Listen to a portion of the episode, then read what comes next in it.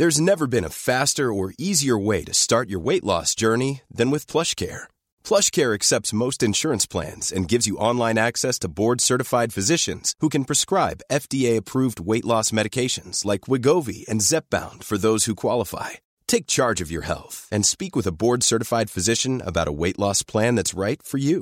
Get started today at plushcare.com slash weight loss. That's plushcare.com slash weight loss. plushcare.com slash weight loss. Mis experiencias de niño. Historia basada en la experiencia de Nicolás Abarza. Me llamo Nicolás y soy de Argentina. Me gustaría compartir un par de historias que me sucedieron a lo largo de mi vida. Actualmente tengo 35 años y vivo con mi pareja. Soy nativo de la ciudad de Salta, al norte del país. Crecí en una familia de clase media junto con mi madre, mi padre y mi hermana y hermano mayor que yo.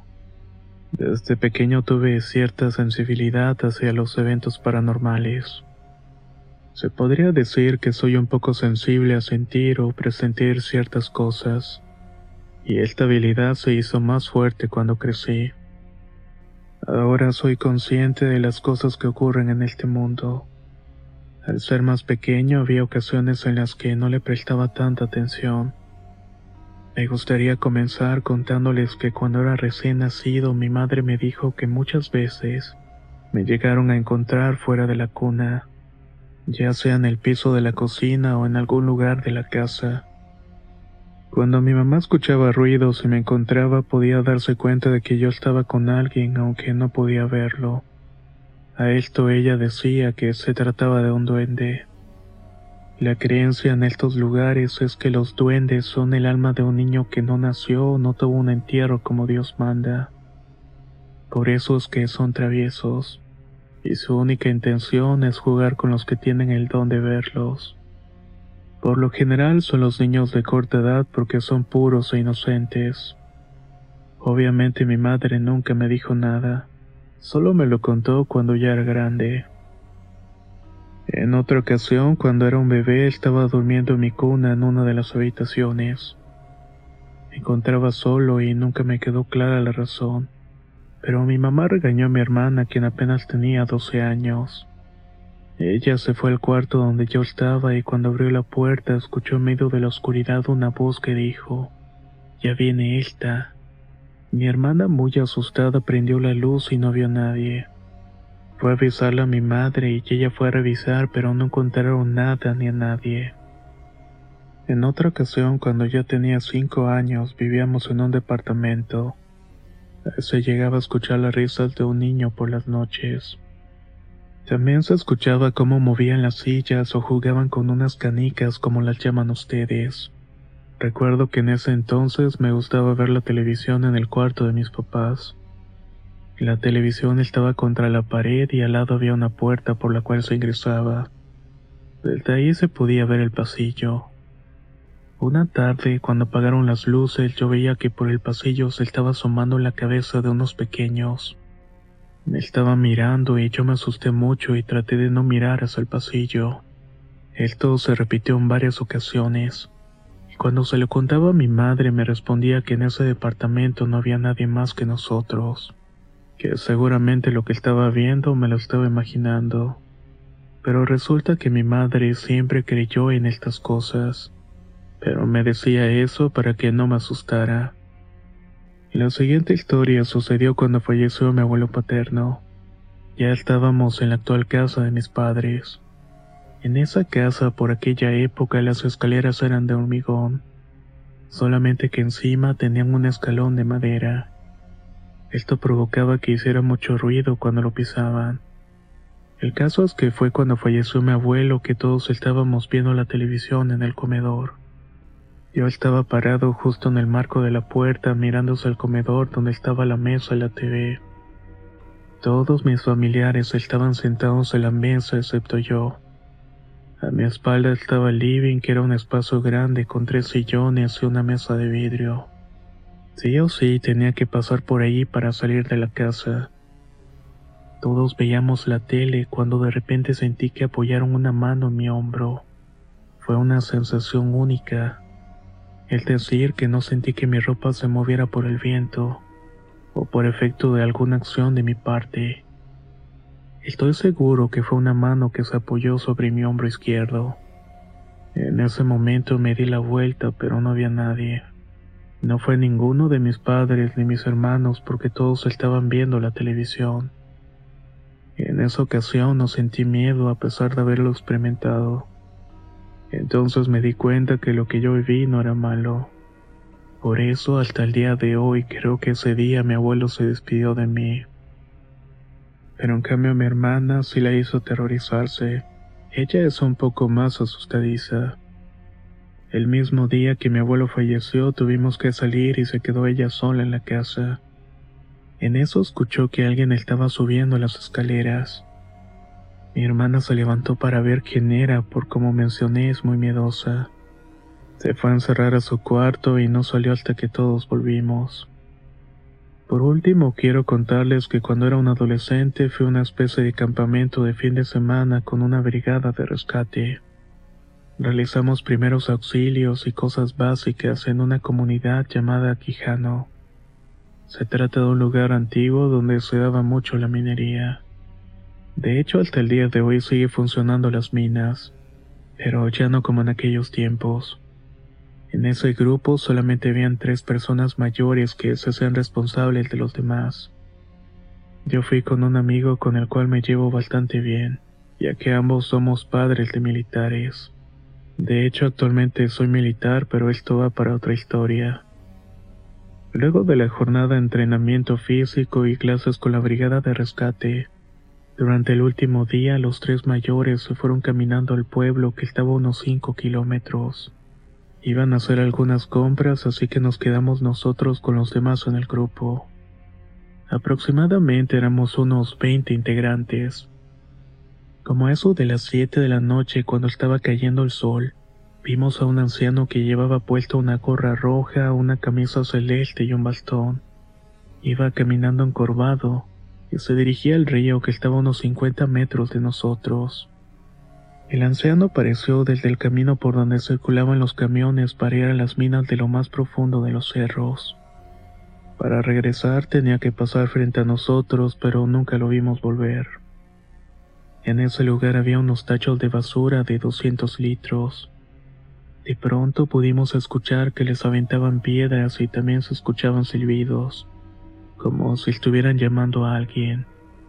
En las tres carpas donde dormían las chicas también empezaron a tirar piedras y el silbido se escuchaba cada vez más fuerte. En ese momento escuchamos que nos dijeron, tengan listas las linternas y los cuchillos en las manos. Le pregunté a mi amigo qué estaba pasando y me respondió, nos está molestando. Para esto ya estaba completamente oscuro.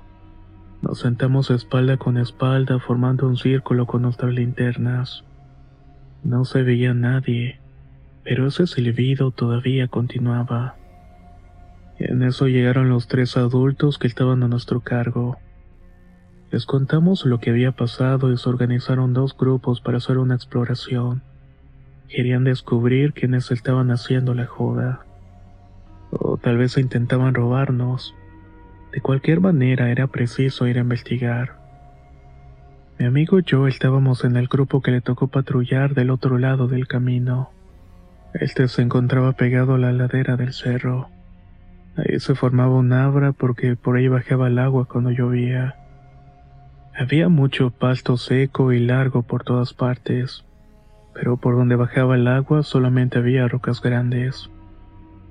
Cuando llegamos a este lugar alumbramos hacia el cerro y ahí estaba.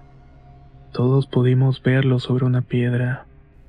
Era un niño, un niño con sombrero de gaucho. Más que un niño parecía un enano porque era muy pequeño, solamente que sus rasgos faciales eran los de un anciano. Había luna llena y su luz nos ayudó a verlo con más claridad. Lo curioso es que cuando apuntamos las linternas esa cosa desaparecía, pero cuando bajábamos la luz volvía a aparecer. En realidad no hacía nada, solamente estaba ahí parado observándonos. Otra cosa que nos llamó la atención es que a nuestro alrededor se escuchaban las pisadas de un pequeño cuando corre entre las hojas secas. Pero por más que intentábamos alusar para descubrir quién era, solamente había oscuridad. Cuando íbamos de regreso al campamento, vimos que en medio del camino estaba parada esa cosa, esa sombra del niño con sombrero de gaucho. Es el duende, escuché que dijo alguien. ¿Acaso tiene la creencia que para hacer que esas cosas te dejen de molestar, debes insultarlos? Y así les haces saber que no quieres jugar y no quieres que te molesten. Les recuerdo que el duende es un niño travieso o más bien un alma de niño bien dicho.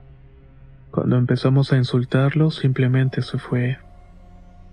Volvimos y le explicamos todo al hombre que estaba a cargo del campamento. Él solo nos respondió que nos acostáramos a dormir y ya.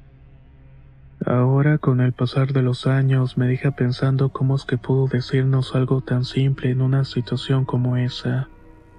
El otro grupo también regresó y ya los había tocado ir hasta el cementerio del pueblo, que cabe mencionar no estaba muy lejos. Por su parte, solamente vieron una lata que se movía sola, ya que ni siquiera había viento. Tras ver eso, regresaron inmediatamente al campamento. Los dos grupos nos acostamos a dormir al aire libre todos juntos.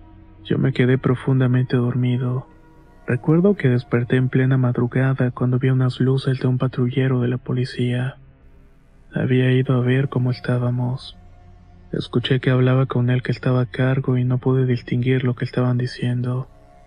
Pero sí escuché que el policía le dijo que tuviéramos cuidado, y que no nos separáramos jamás. Se fueron y no pasó nada más esa noche. Estas fueron todas las experiencias que me pasaron hace tiempo. Espero que fueran de su agrado. Más adelante les contaré otras historias que me ocurrieron ya como militar. Como muchos de ustedes saben, a los militares nos ocurre muy seguido este tipo de cosas, o muchas más que parecen bastante curiosas. En fin, les envío un enorme saludo desde Argentina.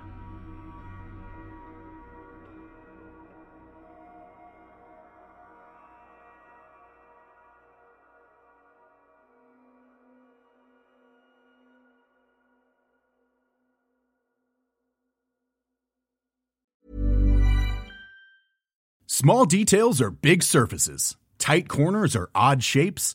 Flat, rounded, textured, or tall. Whatever your next project, there's a spray paint pattern that's just right. Because Rust new Custom Spray 5 and 1 gives you control with five different spray patterns.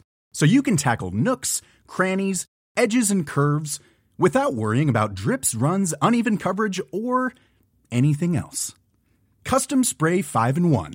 Only from Rust How would you like to look five years younger? In a clinical study, people that had volume added with Juvederm Voluma XC in the cheeks perceived themselves as looking five years younger at six months after treatment. Look younger, feel like you. Add volume for lift and contour in the cheeks with Juvederm Voluma XC. Reverse signs of aging by adding volume to smooth laugh lines with Juvederm Volure XC. For important safety information and to find a licensed specialist, visit juvederm.com. That's J U V E D E R M.com. Not for people with severe allergic reactions, allergies to lidocaine, or the proteins used in Juvederm. Common side effects include injection site redness, swelling, pain, tenderness, firmness, lumps, bumps, bruising, discoloration, or itching. There's a risk of unintentional injection into a blood vessel, which can cause vision abnormalities, blindness, stroke, temporary scabs, or scarring. Talk to a licensed specialist to find out if it's right for you.